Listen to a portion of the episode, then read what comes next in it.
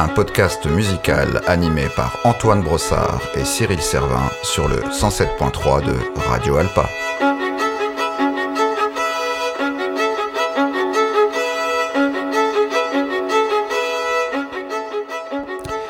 Épisode 4 The Man Machine, l'homme et la machine. and the original phrase seemed to rise up out of the streets. The methods don't escalate the hostility, don't escalate the uh, uh, anger.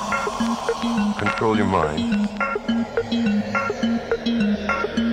Control your mind. Control your mind.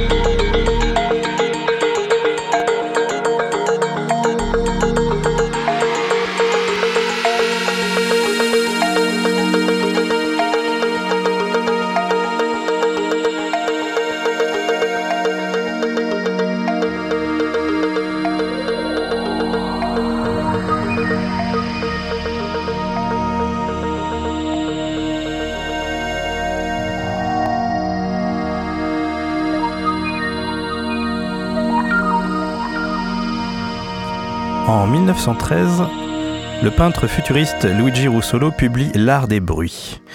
Et pour mettre en pratique ces théories, il crée les intona rumori, divers instruments destinés à produire des bruits d'explosion, de sifflements et autres craquements.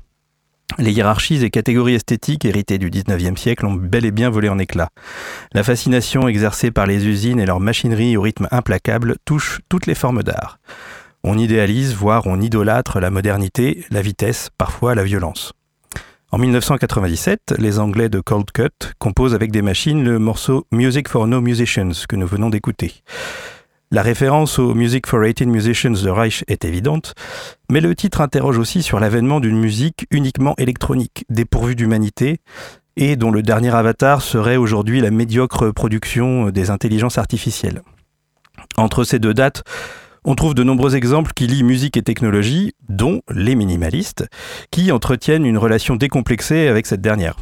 Ils utilisent en effet des boucles, d'instruments amplifiés avec parfois des effets, des synthétiseurs, des sampleurs, etc. Et puis, c'est un fait, pour jouer une musique fondée sur la répétition et ou l'exploitation d'un processus comme le phasing, quoi de plus efficace qu'une machine?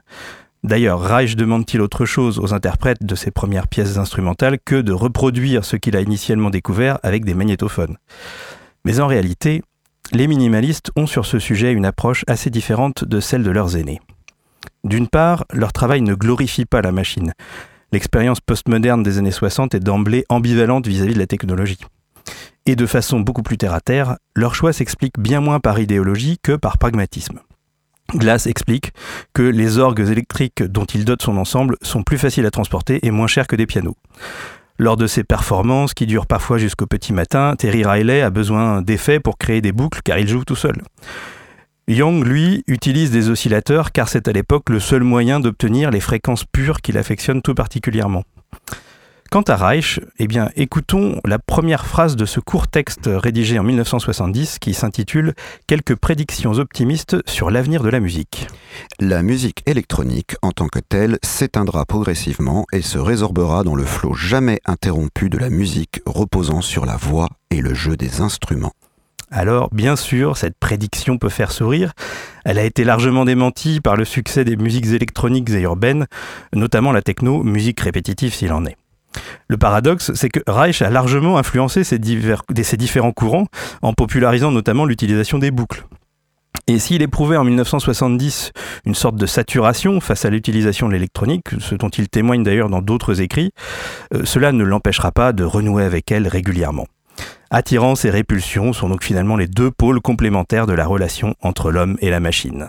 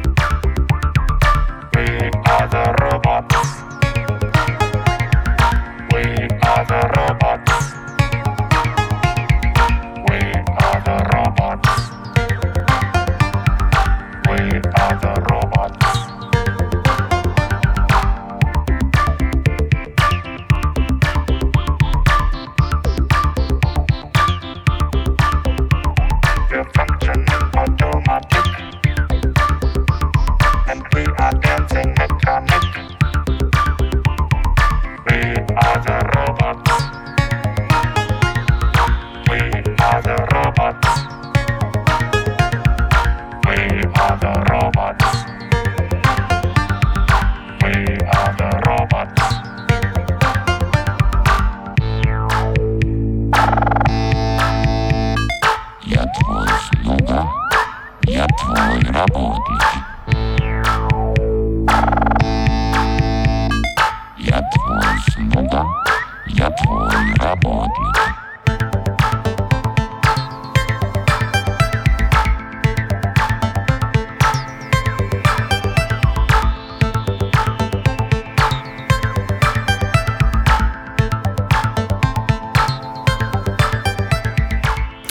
Vous écoutez en ce moment The Robots, issu de l'album de Kraftwerk de Man Machine, chef-d'œuvre séminal dans le champ des musiques électroniques sorti en 1978 et dont la chanson éponyme a inspiré le nom de notre émission aujourd'hui.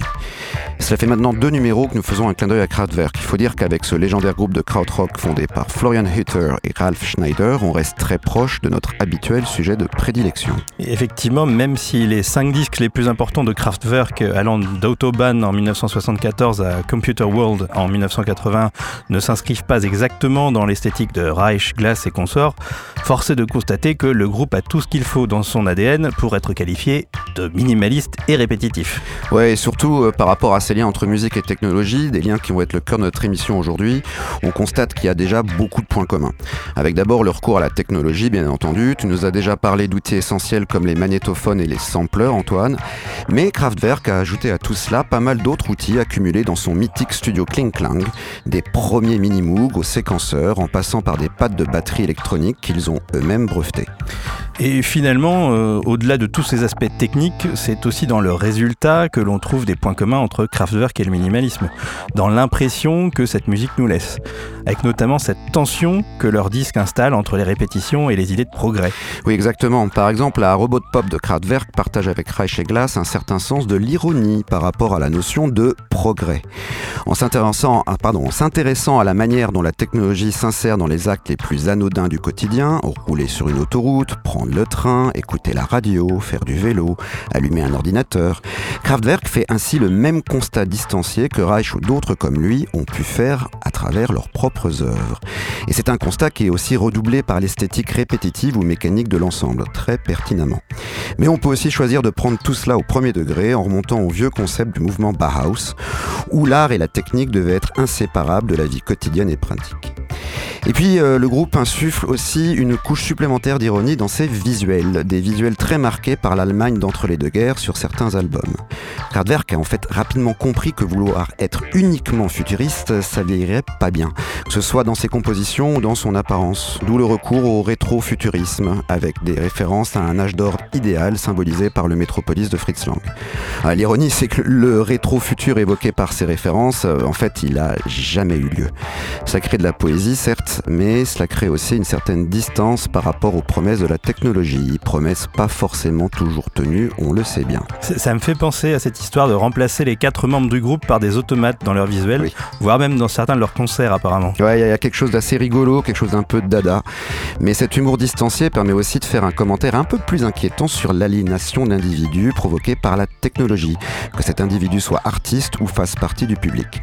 Et puis euh, le procédé illustre aussi le statut déprécié de l'art à l'époque de la reproduction mécanique, comme le racontait tonton Walter Benjamin.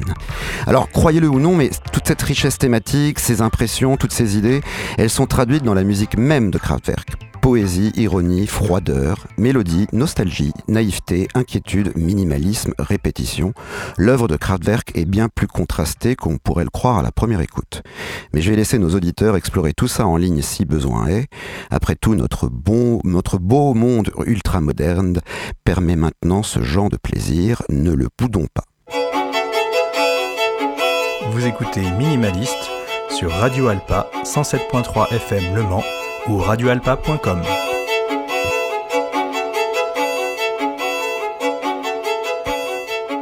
Et maintenant, une autre artiste qui mêle fascination et distance face à la technologie, Laurie Anderson. Oui, alors là, on avance de quelques années, on traverse l'Atlantique pour débarquer à New York et rencontrer la future femme de Lou donc. On est au début des années 80, au moment où celle-ci se fait connaître du grand public. Avant cela, tout au long des années 70, euh, Laurie Anderson a d'abord été une artiste conceptuelle d'avant-garde qui inclut très vite de la musique dans ses performances. Elle est violoniste et claviériste ainsi qu'inventrice d'instruments de musique, avec par exemple euh, un violon assez bizarre dont le crin de l'archet est remplacé par une bande magnétique.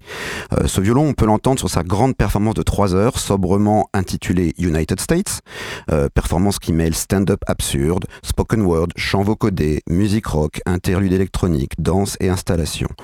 Dans les années 90, Anderson inventera aussi d'autres instruments avec des interfaces MIDI un peu compliquées, mais je vais vous passer la description ici, j'ai pas tout compris.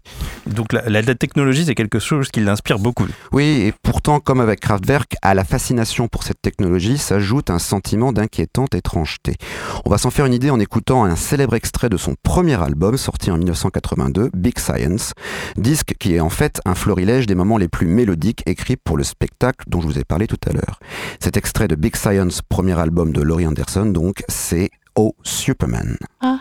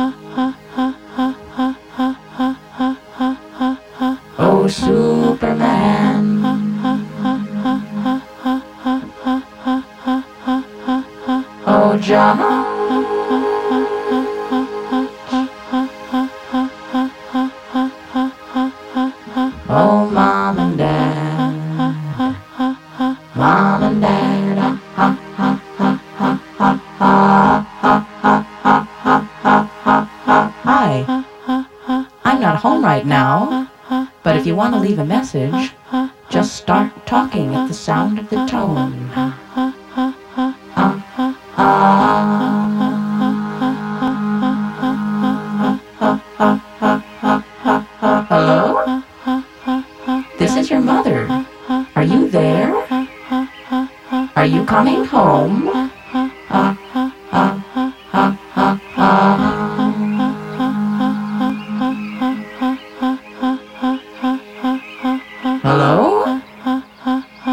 anybody home?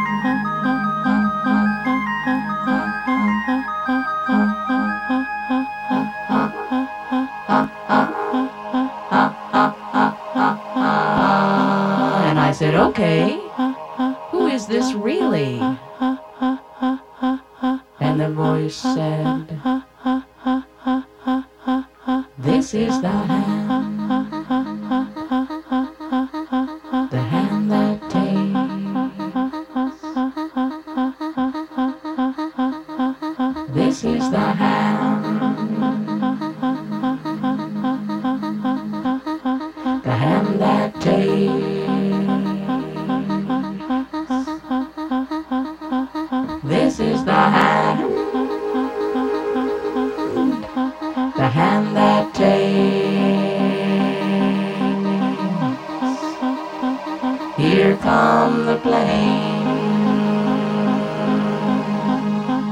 They're American planes, made in America. Smoking or non-smoking?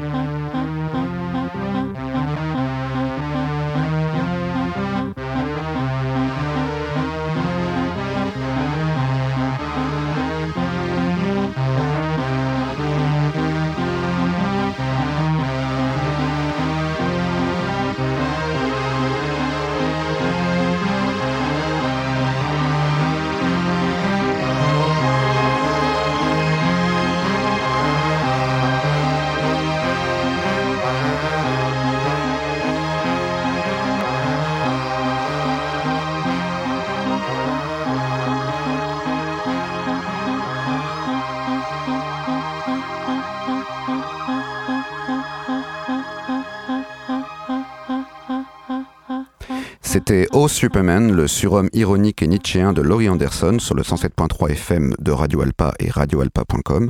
Euh, quelques explications sur ce que vous venez d'entendre quand même. Euh, oh Superman, c'est une chanson qui fait des références en vrac, du Tao Te Ching à un vieux slogan de la poste américaine, en passant par un opéra de Massenet ou la crise des otages américains en Iran. Mais c'est surtout un titre qui parle de la communication comme ultime forme de pouvoir. Il débute avec Loy Anderson qui reçoit sur son répondeur un message de sa mère. Sauf que la mère en question, c'est le complexe militaro-industriel américain, la main qui prend et dérobe, je cite.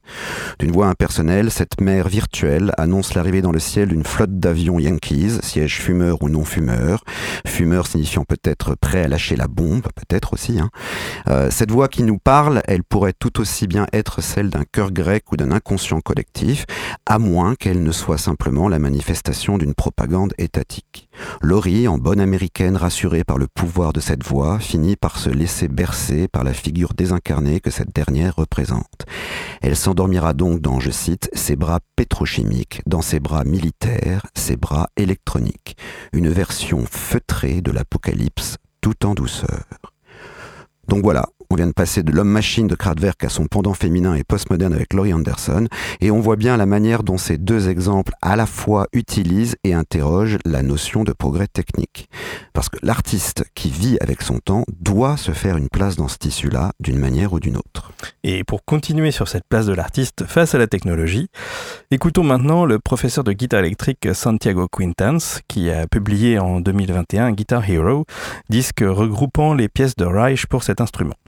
Il nous parle ici de musique de processus et de la place du créateur dans celle-ci. Nous enchaînerons avec son interprétation de Electric Guitar Phase, transcription du Violin Phase qui sert de générique à notre émission.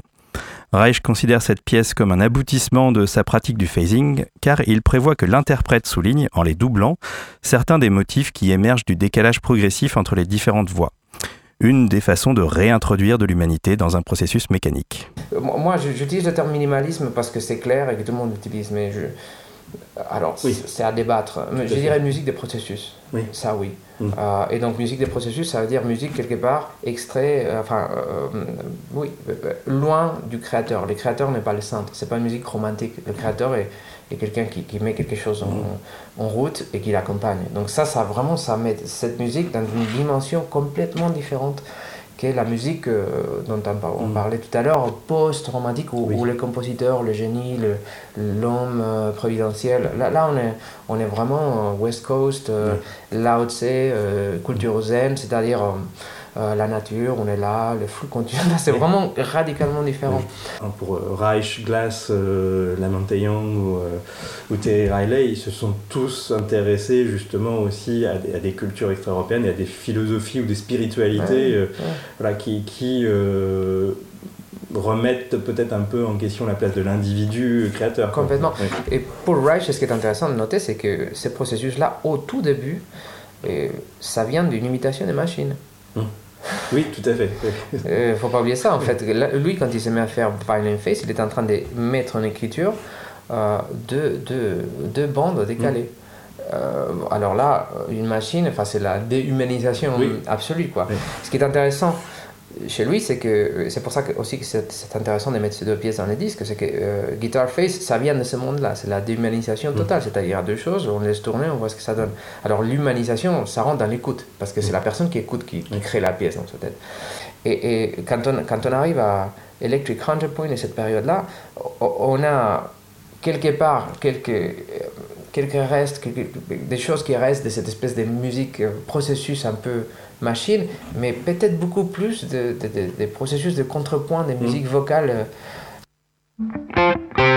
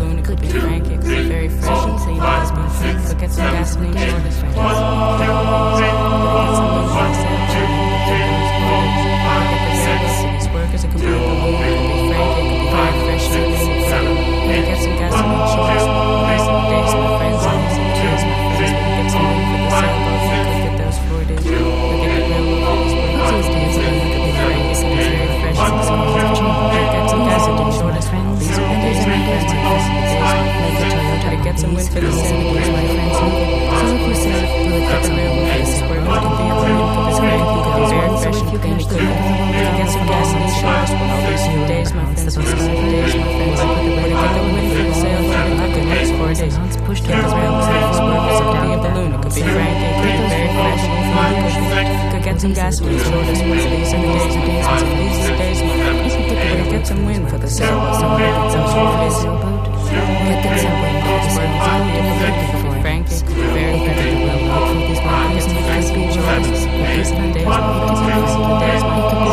get some wind for the sailboats, get for those four hours, get the railroads, where these and days, and these Frank, could fresh, and good, these are the days. Get some gas, and short of sail, these are the days, my friends, these are the days, my friends. Get some wind for the sailboat, so we could catch the wind for those sails? Could get those four days, could get the railroad for these workers, it could be a balloon, it could be Frankie, it could be very fresh and clean, it could be.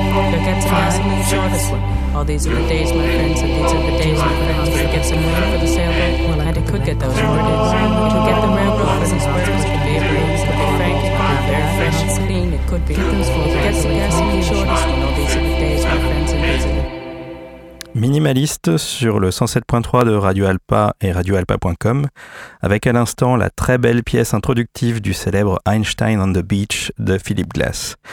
La figure du génial scientifique, euh, humaniste et pacifique, pacifiste pardon, y, est, y est mise en regard euh, des angoisses existentielles de l'homme face à l'arme atomique.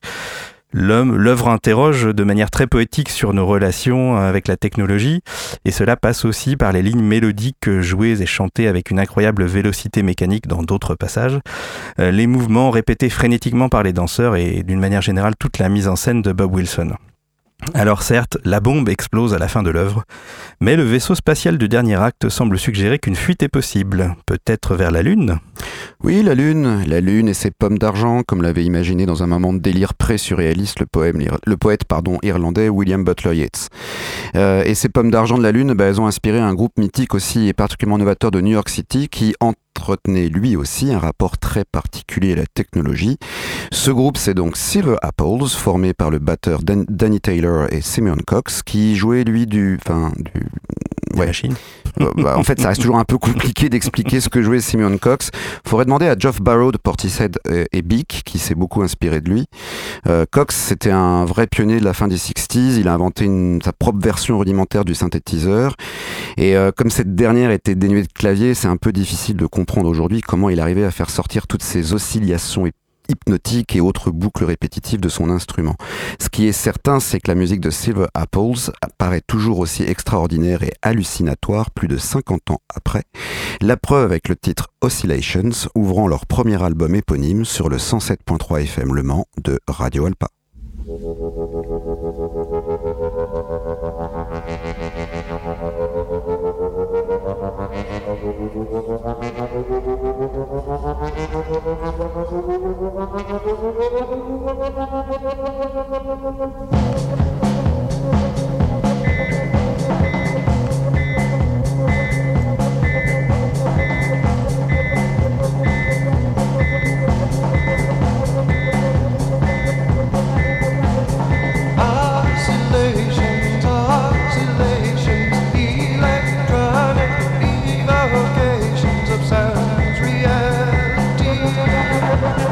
magnetic, magnetic, flux.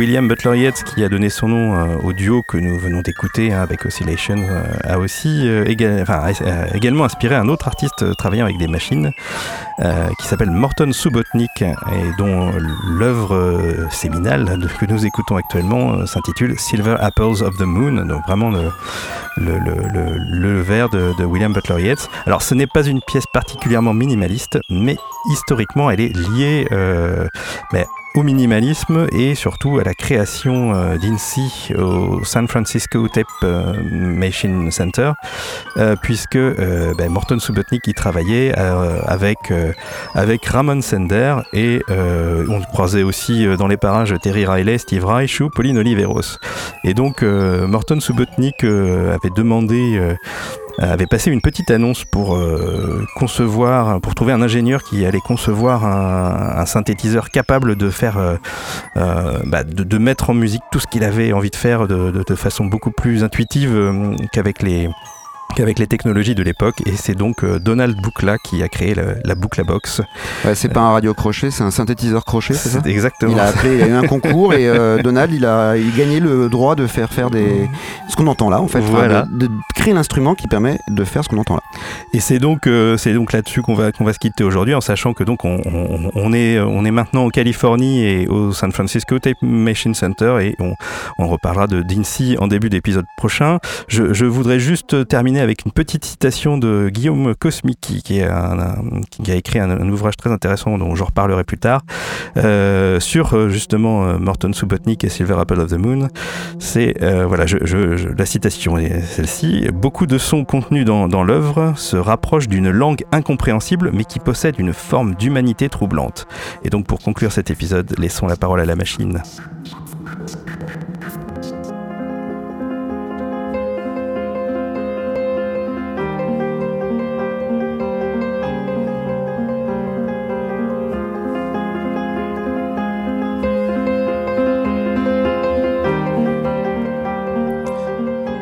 Minimaliste sur Radio Alpa, c'était l'épisode 4, Man Machine, l'homme et la machine. Merci beaucoup à notre réalisateur du jour, Arthur. Merci. Et, et puis merci également à Santiago Quintans. Je vous invite à aller écouter euh, ses œuvres. Merci beaucoup. Et on se retrouvera pour donc l'épisode 5, California Dreaming, sur le 107.3 FM Le Mans de Radio Alpa. À la prochaine fois.